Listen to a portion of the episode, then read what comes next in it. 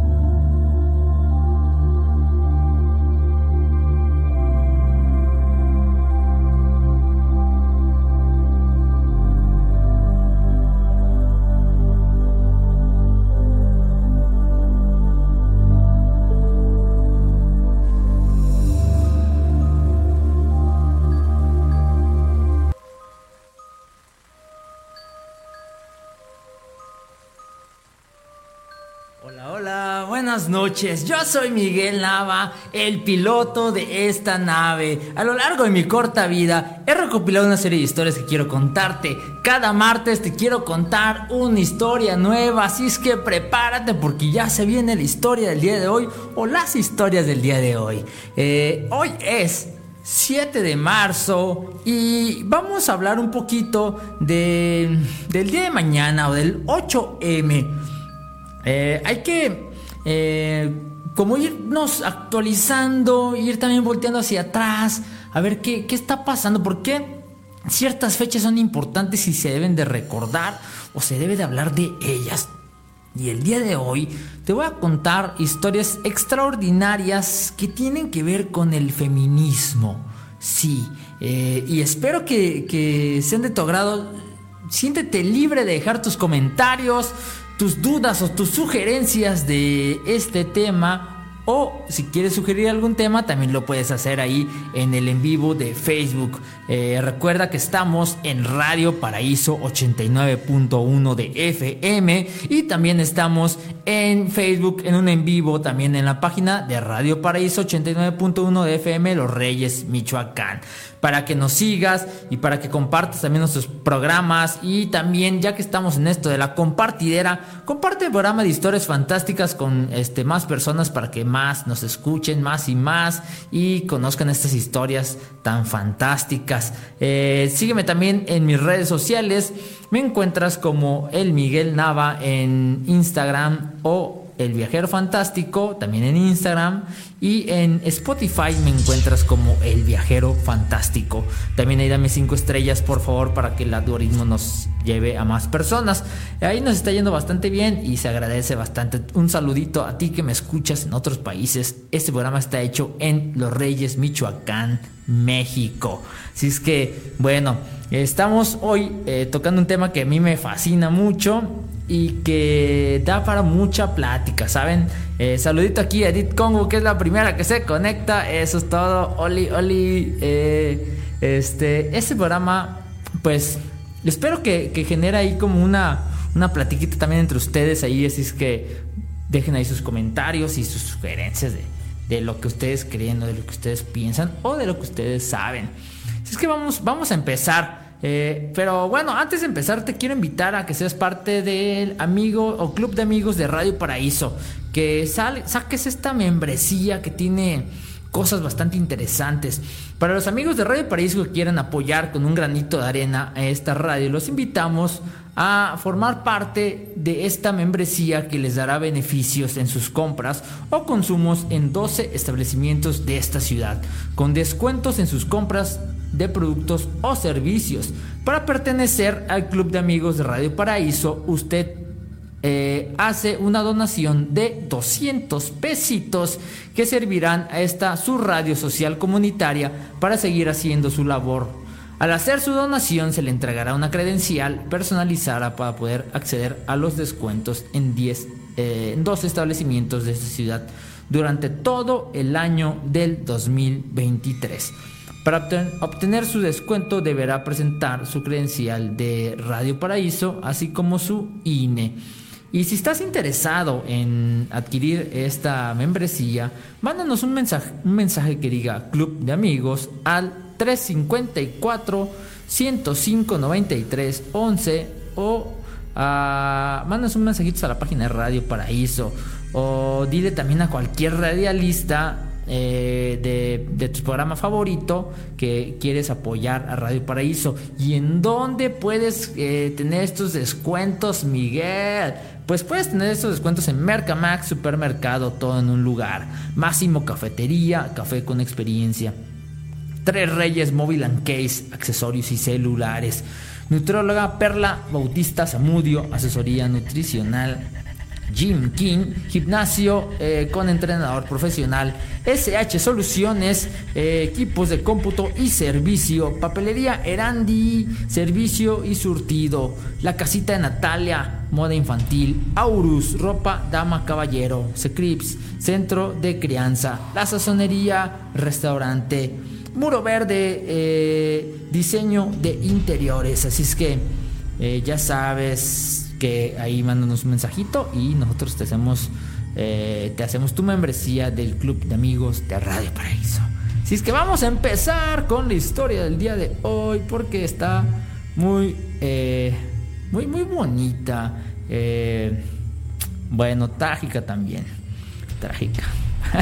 sí, no, no todo es tan, no todo es tan bonito.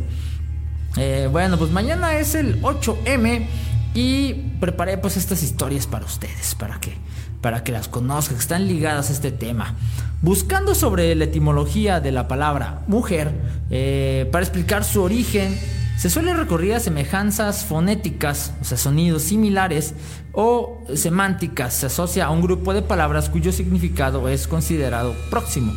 Eh, dicho hecho provoca que la explicación obtenida se vea fuertemente influenciada por creencias populares que acaban por distorsionar el término, que en este caso cuenta con su origen epistemológico popular.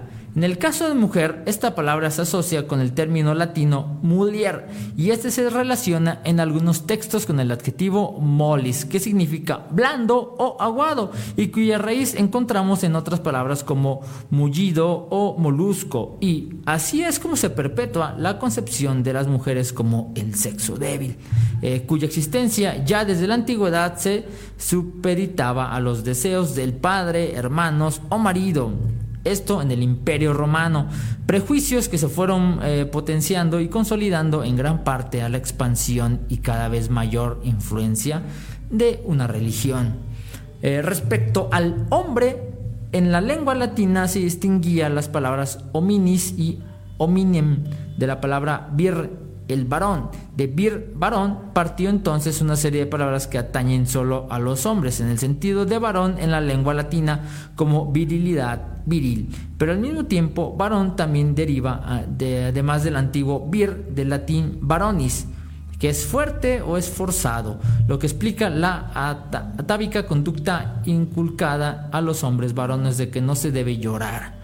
No se debe demostrar debilidad, sentimentalismo, sino por el contrario fortaleza, agresividad, poder y dureza. Eh, hay otras palabras que proceden de la misma raíz, como fecundo, del latín fecundus, en alusión a la característica femenina de generar vida, aplicándose después a la tierra fértil o por metáfora a cualquier capacidad de creación.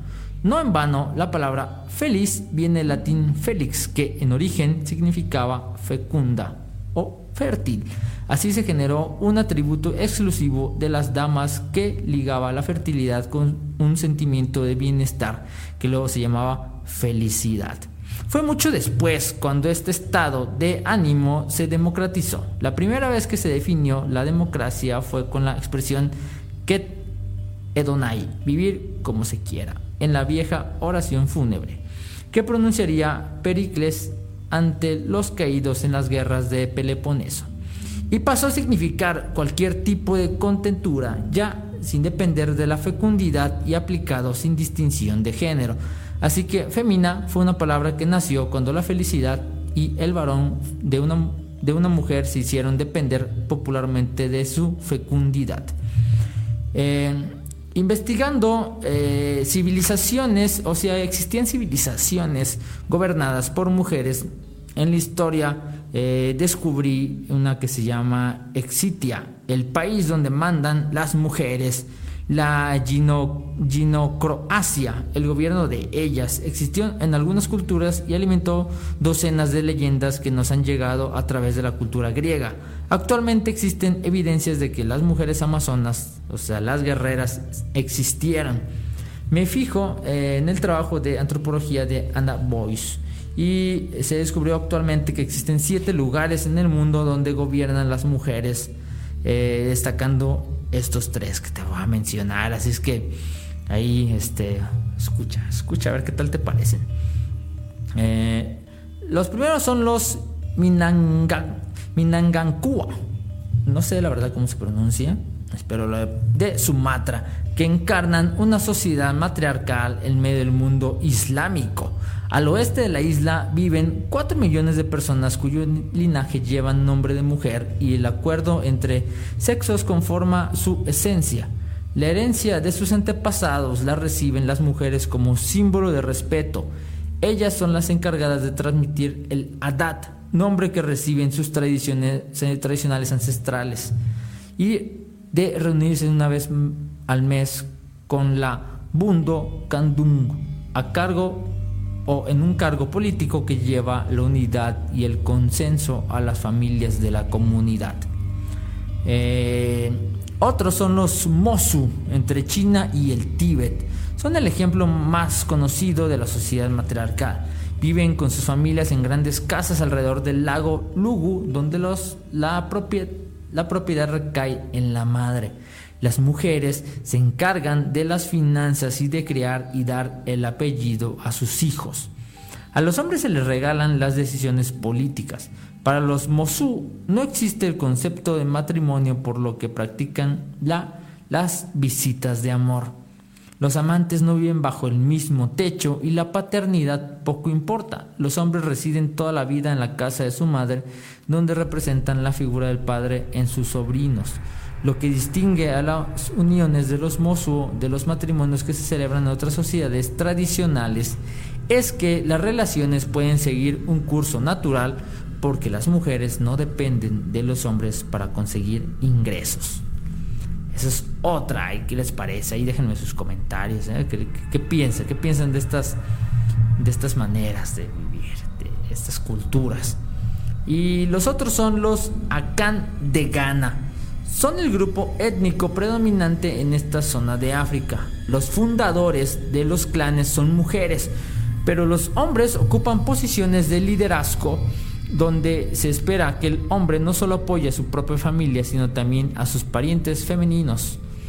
Ellas disfrutan de más poder, riqueza, prestigio e independencia de lo que se parece en un primer momento. La palabra técnica para describirlo es ginocroacia encubierta y es habitual en la sociedad de descendencia por línea materna. Ahí está. ¿Cómo ven estas tres eh, culturas en las cuales predominan más la mujer? Eh, déjanos ahí tus comentarios en el en vivo en Facebook. ¿Qué piensas?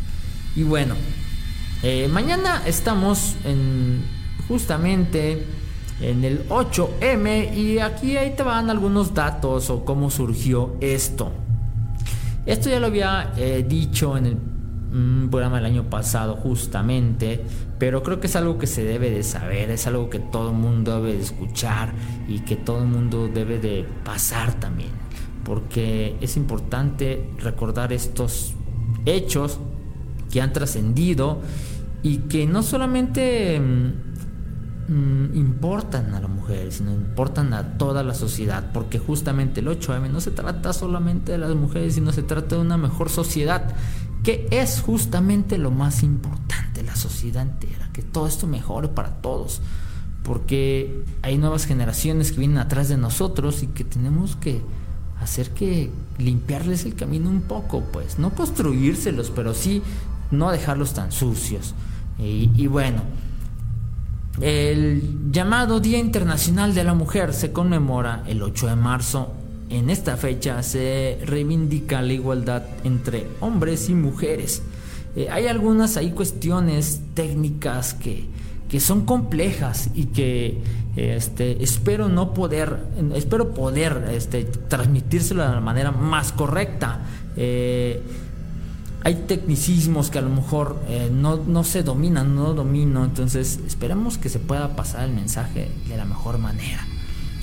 Bueno, además se recuerda la lucha incansable que han tenido las mujeres por sus derechos laborales y sociales en favor de una sociedad equitativa y justa.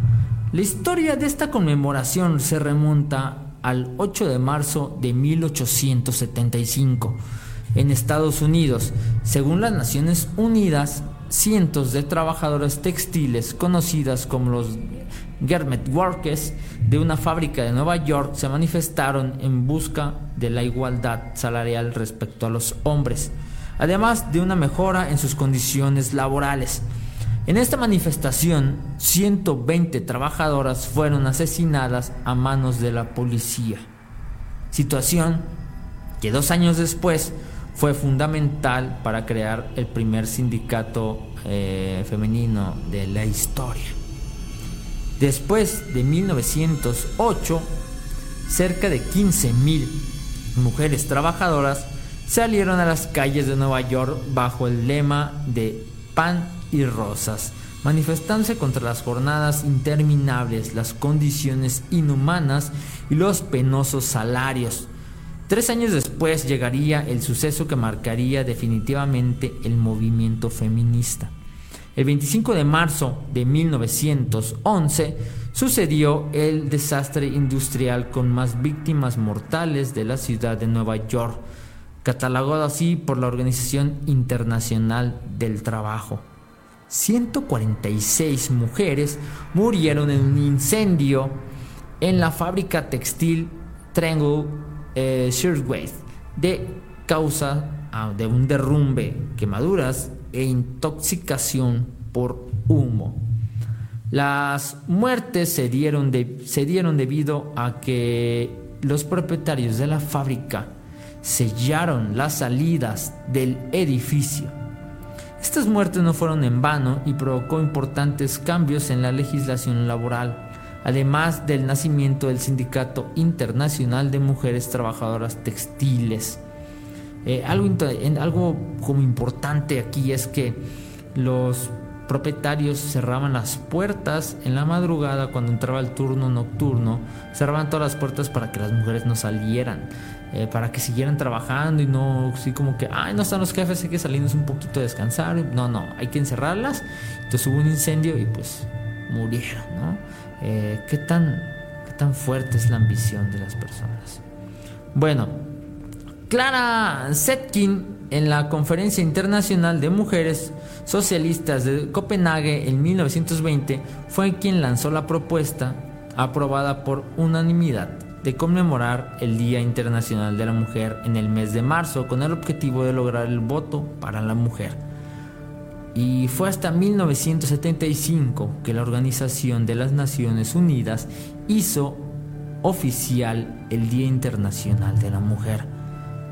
Eh, y a partir de ahí se empezaron a dar una serie de sucesos eh, un poco más fuertes, un poco más notorios y que hace algunos años, pocos años, han llegado a México con mucha más fuerza, que han llegado a, a mostrarse a la sociedad y muchas veces a indignar a la sociedad. Fíjense que ah, se habla mucho del movimiento feminista, pero no se no, se desconoce bastante y, se habla a partir de lo que se ve en los medios de comunicación. Y eso es muy lamentable porque se juzga desde a partir de las noticias que nos eh, atañen los medios de comunicación y pues es muy corto poder entablar un juicio a partir de esto. Si hay que meterse un poquito más a fondo. creo que no soy el adecuado como para estar hablando de o estar metiendo más a fondo a esto. Pero sí eh, algo puedo ah, decir es que eh, es importante el que todos sean escuchados y que todos eh, sean, tengan la capacidad de escuchar y de analizar lo que se pide. Hay un color que se asocia justamente a este movimiento que es el color morado. Y bueno, también hay otros colores que se asocian como el blanco o el verde. Bueno, este, este color del, del morado se asocia al movimiento porque tiene algo bastante interesante que a lo mejor te va a hacer reflexionar bastante de este movimiento y te va a hacer cambiar un poquito tu percepción. Eh, por lo regular siempre nos habían eh, educado diciendo que los hombres éramos color azul o el color del hombre era azul y el color de la mujer era rosa. Bien, pues el movimiento feminista toma el color morado porque es la mezcla del azul y del rosa. Sí, porque justamente quiere esta unión, quiere que esto sea algo, algo completo, o sea, somos una sociedad, no es que estamos separados entre hombres y mujeres. Y, claramente tenemos diferencias, es, es, muy obvio las diferencias que tenemos, como todos tenemos diferencias, como los eh, gemelos, como los cuates tienen diferencias, aunque provienen del mismo vientre. Pero tenemos algo que nos une, somos una unidad y somos este, humanos que, estamos aquí en esta tierra. Entonces va como más por este lado ¿eh? el movimiento feminista, no va tanto como por la segregación, por la separación, va más por la unión, va más por la empatía, va más por el respeto. Esto es quizá lo más importante. Y esto yo te invito a que lo veas, a que lo analices eh, y que no romantices tampoco este día, que no eh, lo confundas, no es algo que se tenga que felicitar.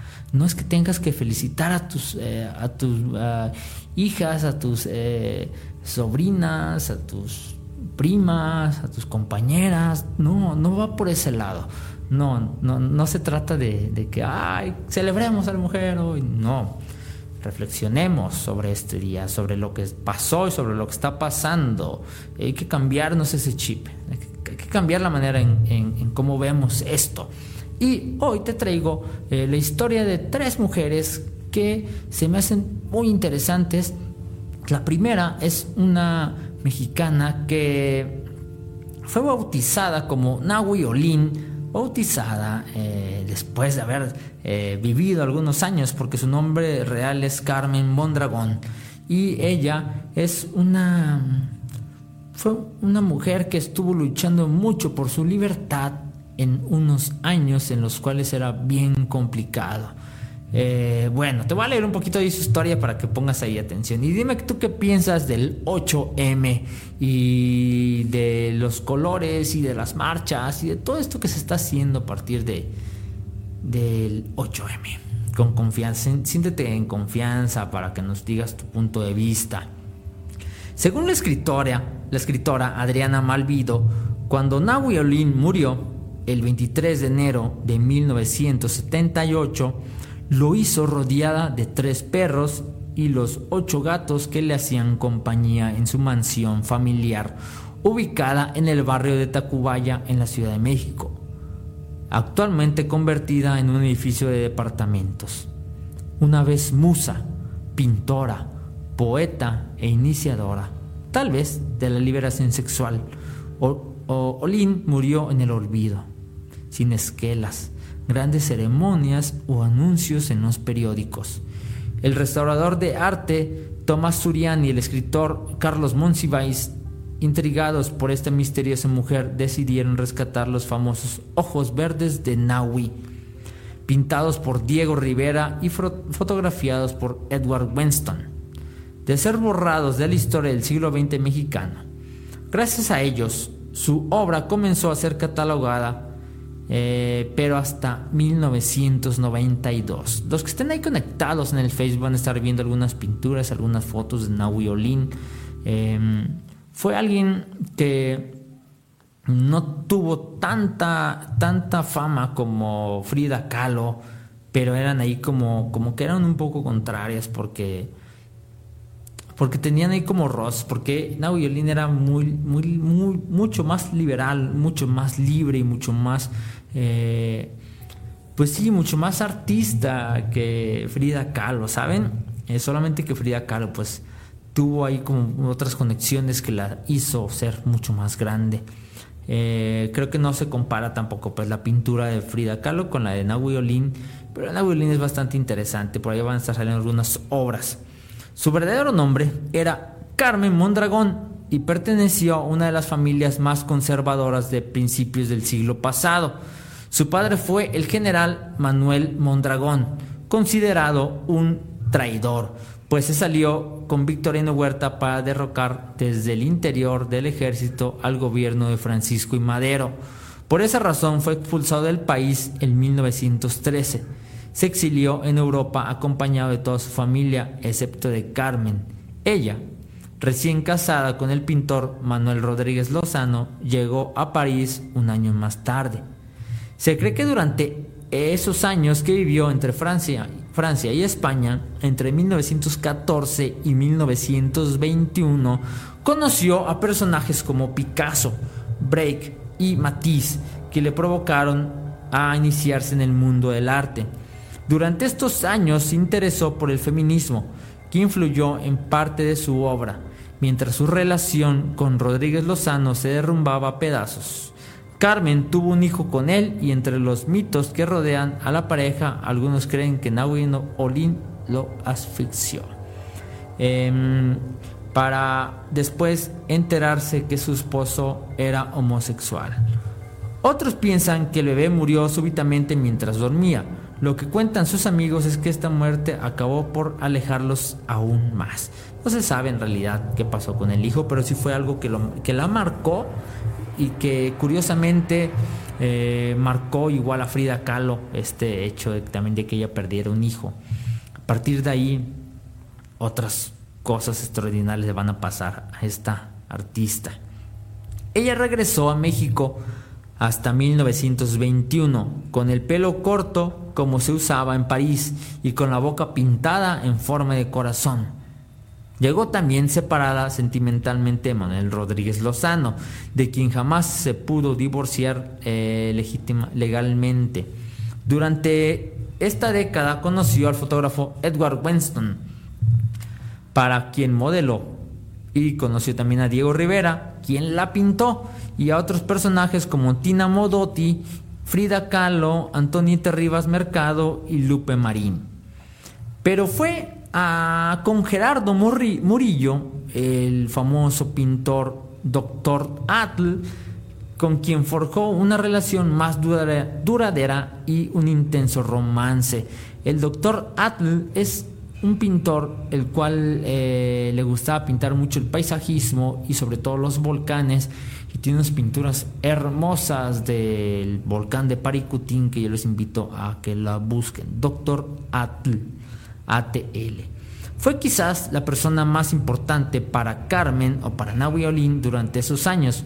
Fue él quien la bautizó como Nahui Olin, que en náhuatl significa el quinto sol.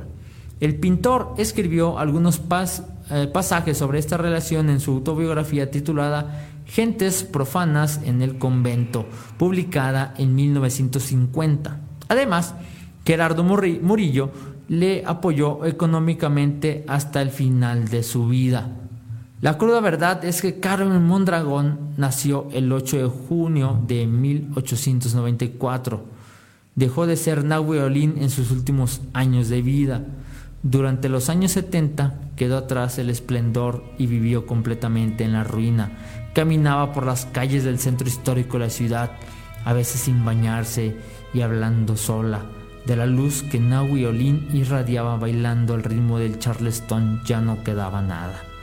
El sol de movimiento se había apagado, pero su leyenda aún sigue viva como la luz de una supernova. Hace dos años se anunció que una película se iba a hacer sobre su vida, dirigida por Gerardo Tort. Eh, esta película se estaba filmando y eh, Teresa eh, Tessa Irene Suela y Dalia Casanova interpretarían a Olin en diferentes etapas de su vida, pero aún no se ha terminado o no se ha estrenado. Eh, algo importante de Carmen Mondragón es que fue alguien que luchó mucho por su libertad, por decir lo que pensaba, por hacer lo que quería y le gustaba bailar y le gustaba este, ser libre, liberarse de las prendas femeninas que, las, que la ataban o que la sociedad la ataba, le gustaba ser fotografiada como Dios la trajo al mundo y en ese entonces era como muy, mal visto eh, porque ella era hija de un militar y entonces imagínense lo que iba a pensar, cortarse el pelo muy cortito. Eh, ella escribía algunos poemas, escribió poemas, hizo pinturas, hizo fotografía. Eh, era alguien bastante, bastante agradable. Pero el personaje que más la mm, ayudó, también quizá es el personaje que más la pagó eh, que fue justamente el doctor Atl, que la apoyaba, pero que también vivía bajo su sombra, y eso es algo que, no es nada agradable, pues para que no fue nada agradable para justamente eh, Olin, porque no, brillaba como, como pareciera que fuera a brillar. Y ahí está este personaje de, de Nahui Olin o eh, Mondragón. Espero, eh, espero que que te haya gustado.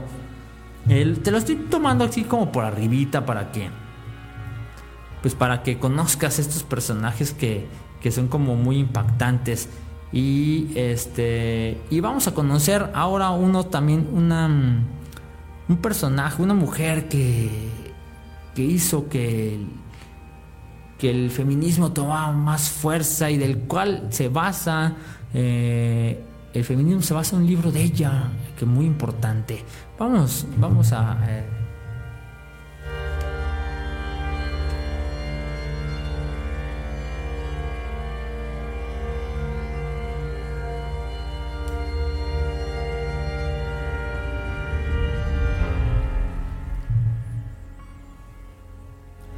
Muy bien, vamos a escuchar la historia de Simone de Beauvoir también, esa historia también la he contado el año pasado, pero me, encanta, me encanta su forma de pensar y lo que ha, lo que ha vivido esta, lo que vivió más bien esa mujer. Simone de Beauvoir. París, 1908 nace ella y muere en 1986. Pensadora y novelista francesa, representante del movimiento existencialista ateo figura importante en la reivindicación de los derechos de la mujer. Originaria de una familia burguesa, destacó desde temprana edad como una alumna brillante. Estudió en la, Sorbona y en 1929 conoció a Jean-Paul Sartre, que se convirtió en su compañero durante el resto de su vida. Se graduó en filosofía y hasta 1943 se dedicó a la docencia en los liceos de Marsella, Rouen y París. Su primera obra fue la novela La invitada de 1943, a la que siguió fue La sangre de los otros en 1944 y el ensayo de Pirrus y Cineas de 1944. Participó intensamente en los debates ideológicos de la época, atacó con dureza a la derecha francesa y asumió el papel de intelectual comprometida. En sus textos literarios revisó los conceptos de historia y personaje e incorporó desde la óptica existencialista los temas de libertad, situación y compromiso. Fue fundadora junto a Sartre Albert Camus y Maurice Merleau-Ponty, entre otros, de la revista Tiempos Modernos, cuyo primer número salió a la calle el 15 de octubre de 1945 y se transformó en un referente político y cultural del pensamiento francés de mitad del siglo XX. Posteriormente, eh, publicó la novela Todos los hombres son mortales, en 1946 y los ensayos para una moral de la ambigüedad en 1947 y América al Día de 1948. Eh, su libro El Segundo Sexo de 1949 significó un punto de partida teórico para distintos grupos feministas y se convirtió en una obra clásica del pensamiento contemporáneo. En él elaboró una historia sobre la condición social de la mujer y analizó las distintas características de la opresión masculina. Afirmó que al ser excluida de los procesos de producción y confinada al hogar y a las funciones reproductivas, la mujer eh, perdía todos los vínculos sociales y con ellos la posibilidad de ser libre. Analizó la situación de género desde la visión de la biología, la, el, el psicoanálisis y el marxismo. Destruyó los mitos femeninos e incitó a buscar una auténtica liberación. Sostuvo que la lucha para la emancipación de la mujer era distinta y paralela a la lucha de clases y que el principal problema que debía afrontar el sexo débil, entre comillas, no era ideológico, sino económico. Esto es un punto muy importante. No era ideológico, sino económico. Simone de Beauvoir fundó con algunas feministas la Liga de los Derechos de la Mujer, que se propuso reaccionar con firmeza ante cualquier discriminación sexista y preparó un número especial de tiempos modernos destinado, a la discusión del tema. Ganó el premio Goncourt en los mandarines en 1954, donde trató las dificultades de los intelectuales de la posguerra para asumir su responsabilidad social. En 1966 participó en el Tribunal Russell. En mayo de 1968 se solidarizó con los estudiantes liderados por Daniel Cohn-Bendit y en 1972 presidió la asociación Kosher encargada de defender la libre contracepción y hasta sus últimos días fue una incansable luchadora por los derechos humanos. Esto es eh, Simón de Beauvoir desde un, punto muy resumido. Yo les invito a, si tienen curiosidad sobre este tema y sobre el libro, un libro muy importante sobre el feminismo, se lean justamente El Segundo Sexo, porque es un libro que, que explica a profundidad todo esto del del sexo débil y de cómo pues, se podría como cambiar primero un, contexto de, cómo están divididos los sexos y el por qué están divididos. Y también habla sobre las relaciones. Ellos eh, eh, bueno Simón de Beauvoir tenía una relación muy abierta con su con su marido.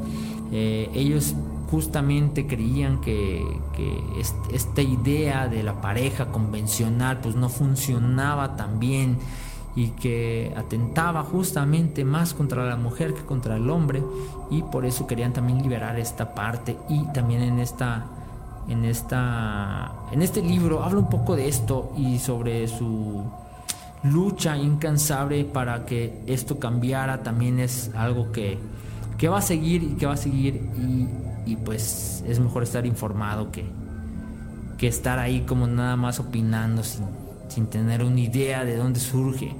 Entonces ahí están estos, esta pequeña biografía de Simón de Beauvoir.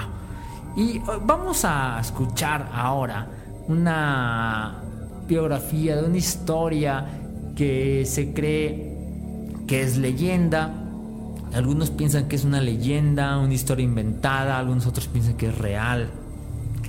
Sinceramente no se tiene pocos datos, ya les iré narrando de qué trata. Pero espero te guste porque es algo que sí mm, ayuda a, entender esta lucha, esta lucha que se tiene, esta lucha por la igualdad, por defender lo tuyo. Eh, es una historia que, que estaría... Eh, que sería bueno que sea escuchada por, por todos y, sobre todo eh, por todos los michoacanos porque tiene que ver justamente en estas tierras. Es la historia de Heréndira. Espero, si no la has escuchado, pon atención porque está bastante interesante. Eh, nace en 1503 y muere en 1529. Fue una princesa, hija de Tsitsicha Tanganzuan o el último Kanzonsi o Iresha, emperador máximo gobernante del Ireshkwa o Imperio Purepecha. Eh, no sé pronunciarlo muy bien, así es que discúlpenme, pero este, vamos a hacer ahí el intento. O Purepecha, eh, y cuyo centro se ubicaba en Michoacán. Comprendió áreas de Jalisco, Guanajuato, Guerrero, Colima, Estado de México y se extendió hasta Aridoamérica, agrupando otros grupos étnicos Fíjense que, haciendo un paréntesis ahorita se han encontrado rastros de cómo fue surgiendo la cultura purepecha y, y está bastante interesante, ¿eh? está bastante interesante porque viene desde el norte y bueno, ya, ya lo haré un programa de eso porque está bastante chido, que voy a hablar de, los orígenes de, estas tierras por acá. Erendira, que significa mañana, mañana risueña, trasciende la historia para entrar en la leyenda, la cual... Eh, sigue o narra Eduardo Ruiz en 1891, eh, porque él escribe una novela que se instaura en el romanticismo del siglo XIX e inventa, por decirlo, pues de algún modo, a un personaje que retoma, como él lo afirma, de la tradición oral. La princesa Purépecha es una heroína que toma el mando y lucha contra los españoles cuando llegan a sus tierras. Así la vemos en el mural de Juan Ortman, eh, un mural que está en la biblioteca Genturis Boca Negra en Pátzcuaro, y en la película El Andy Ikikunari, La Indomable, de Juan Morat Calet, dirección y guion en, en, el 2006. Yo los invito, pero yo no la he visto, eh, voy a comprometer para verla, ojalá que ustedes también la vean. Y esta historia va dedicada a, pues, a mis dos primas que se llaman Erandi, que también siempre me están escuchando. Un saludito a ustedes que me están escuchando ahí. Este, espero que me escuchen, ya, ya sea por la repetición en Spotify o aquí en vivo. Eh, la leyenda, ya sea leyenda o sea historia, Erendira ejemplifica a la mujer valiente que vive en el choque entre culturas y con eh, atrevida decisión. Captura un caballo, el dueño perece en combate o muere en combate la mujer sin miedo, con más osadía que muchos guerreros, lo monta y al frente de los suyos toma parte en la batalla. Podemos visualizar a Erendira observando desde los, desde los purépechas a los españoles y en medio de la inestabilidad de este periodo histórico y de la contradicción que se despliega entre su mirada entre ambas culturas, ella se sitúa entre la insurrección y la conciliación, lo que le llevará más adelante apoyar la evangelización de su pueblo. Un dato interesante es que dicen que Erendira fue la primera eh, persona en montar un caballo. Es un dato interesante. ¿eh? Erendira es un personaje que dignifica la imagen femenina. Diríamos que se empodera, pues no evade la, el posicionamiento y la intervención de la guerra, la política y la tradición que transgrede y su imagen de India cabalgando sobre su bravío semental, desconocida para ella hasta ese instante, propicia la interculturalidad, el mestizaje en otras palabras. Entonces, desde la leyenda o la historia, Erendira abre un amplio abanico de enfoques. El primero es su nombre. Erendira significa mañana risueña, pero no alude a a la dulce sonrisa de una feminidad sumisa y dócil, sino al altivo gesto, agradable y bello, sí, pero insumiso. Lo interior, de, eh, lo interior se entiende al traducir el verbo erandinari, mostrarse alegre, que la consumirá de la boca se curve hacia arriba, que la boca se curve hacia arriba. Es de subrayar que no existen registros históricos de eh, Erendira la personaje, este personaje que no aparece en los documentos de aquellos tiempos y los subsiguientes. Es sabido, sin embargo, que en todos los pueblos existe la tradición de construir personajes, eh, héroes, dioses o semidioses con algún sustento real y que otros surgen para llenar un espacio del pasado que estando vacío requiere de la memoria y de la imaginación de la pues de, alguien que ponga ahí creatividad, para hacer una reflexión intelectual. Eh, y esto parece ser que es una narrativa que han encontrado justamente para poder también empoderar a, esta raza y poder ser como, como sentirse orgullosos de, ellos. Es ahí un dato interesante. Pero lo importante no es qué tan real sea o qué, qué, qué es lo que qué es lo que sí pasó, lo que no pasó. Eh, si pensamos en la evolución de los derechos civiles, sociales y políticos, así como los procesos vividos por los pueblos que no se conocían entre sí, pero en medio de la incertidumbre y el asombro intentaban comprender sus principios culturales que cuajaban en experiencias de vida.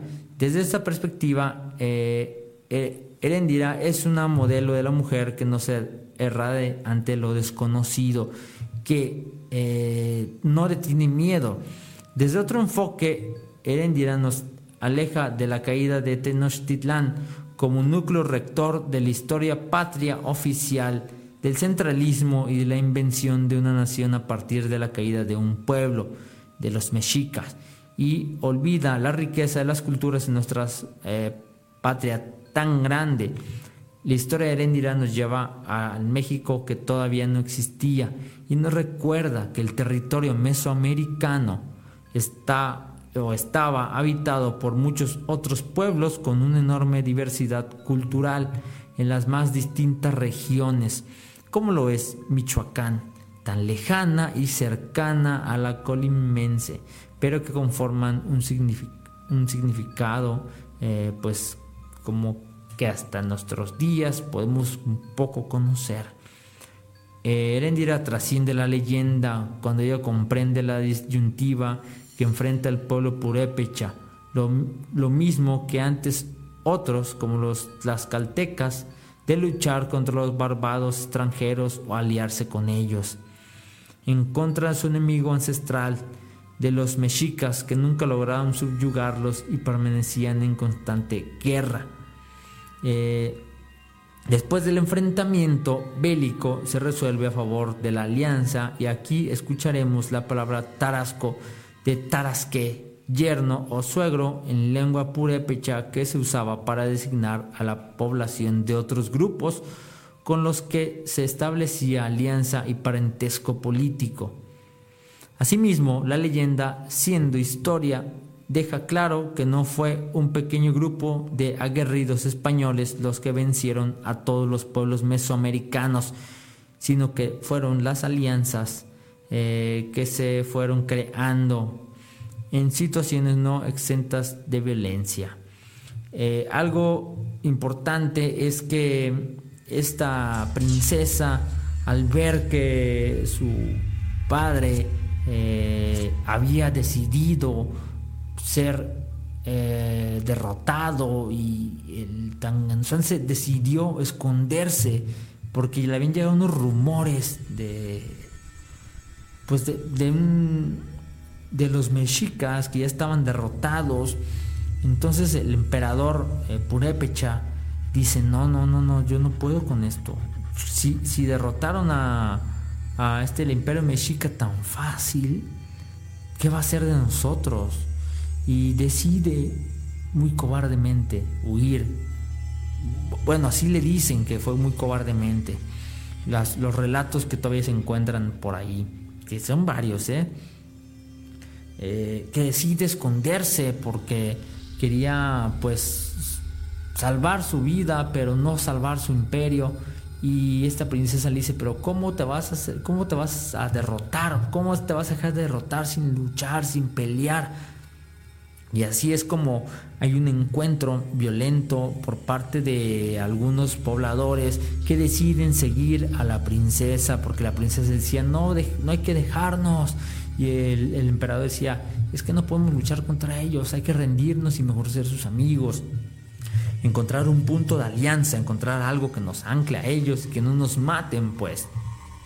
Pero la princesa decía, no, no, no, no, no, ellos nos van a matar de todos modos y nos van a matar aquí con las manos cruzadas, no, luchemos y hagamos que no nos quiten nuestras tierras y lo que hemos trabajado, trabajado durante mucho tiempo.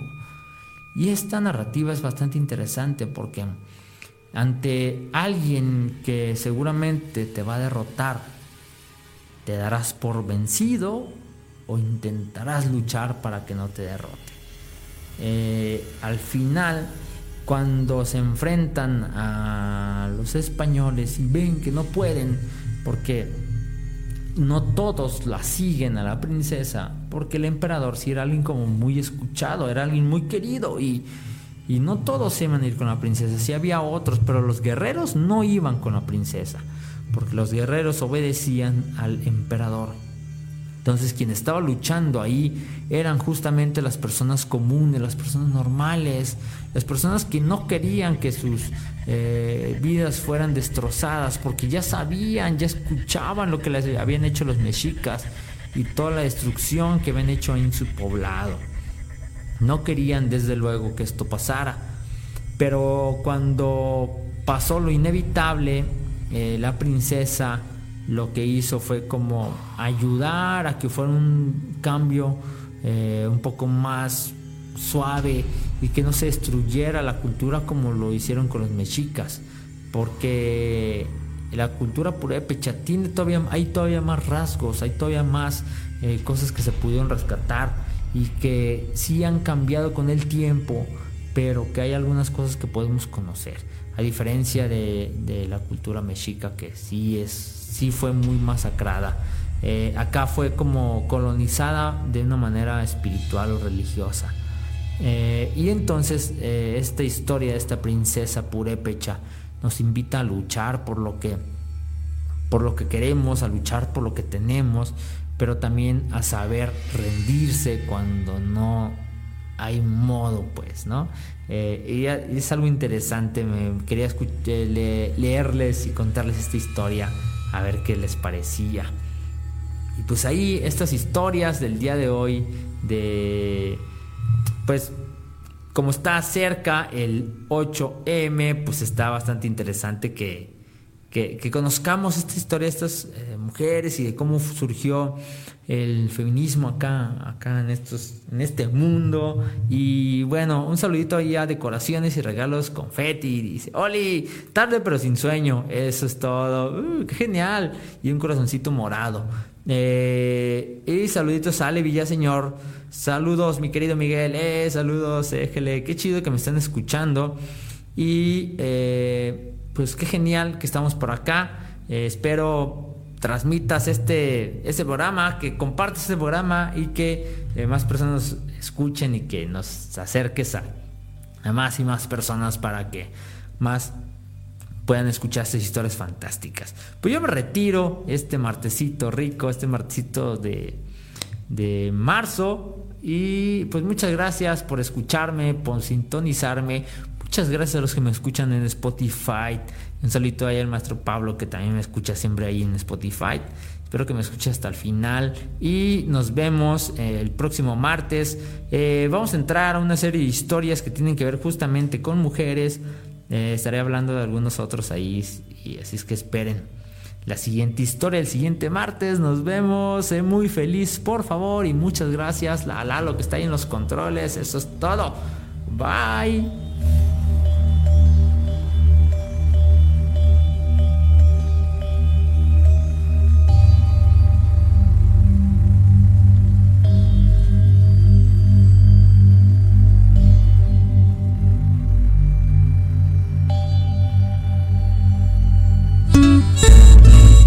89.1 de FM, Radio Paraíso, en Los Reyes, Michoacán, la radio de la comunidad.